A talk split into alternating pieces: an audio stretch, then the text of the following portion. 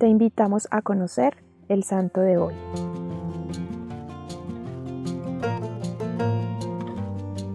Ni la enfermedad logró que este director espiritual, de innumerables novicios y estudiantes, dejara de llevar su ministerio donde fuera requerido. Hoy conoceremos la historia del beato Tomás Holland, un sacerdote al que le fueron suficientes 42 años para vivir en Cristo y llevarlo a todas partes. Thomas Holland nació en el año 1600 en Lancashire y fue durante seis años alumno del colegio inglés de Saint-Omer en Flandes. Después se fue a Valladolid, España, para asistir al colegio inglés de esta ciudad, pero en 1624 regresó a Flandes para entrar en la Compañía de Jesús. Terminó su noviciado y los estudios de teología. Fue ordenado y enviado como director espiritual al colegio Saint-Omer, donde tiempo antes había estudiado. En 1635 fue enviado como misionero a Inglaterra, en ese momento tenía una salud desmejorada y sus superiores confiaban que enviándolo a su casa podía mejorar su salud y a su vez realizar todo el trabajo misionero que le fue encomendado. Pero la realidad fue otra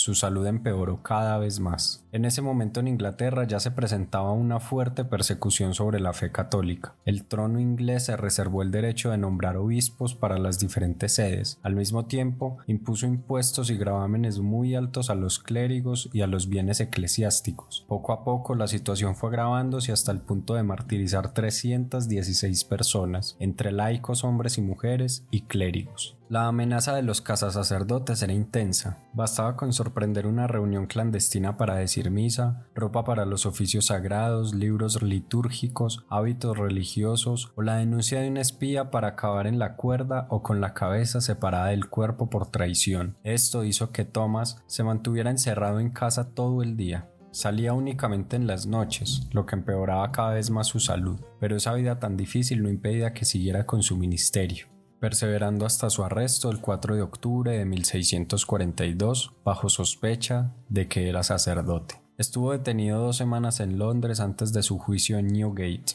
No pudieron presentar ninguna prueba de que era sacerdote. Se cuidaba mucho de que no lo sorprendieran rezando en la celda mientras estuvo preso, pero cuando los jueces le pidieron que jurara no ser sacerdote, se negó. Los jueces entonces lo condenaron a muerte. El embajador de Francia se ofreció a intervenir para lograr su libertad, pero Thomas prefirió el martirio. Algunos amigos capuchinos entraron clandestinamente en la cárcel, lo necesario para que Thomas celebrara la Eucaristía por última vez. El día de su muerte, oró por los que le condenaban y por el rey Carlos I, por la familia real, el parlamento y la nación. Dio al verdugo el poco dinero que tenía y lo perdonó por lo que iba a hacer. Esta historia de Thomas Holland nos invita a reflexionar sobre nuestra fe. ¿Cuántas veces hemos negado ser católicos por pena, por quedar bien socialmente, por evitar discusiones o burlas? Hoy te invito a reflexionar sobre qué tan importante es la fe que profesas en tu vida, qué papel juega tu fe.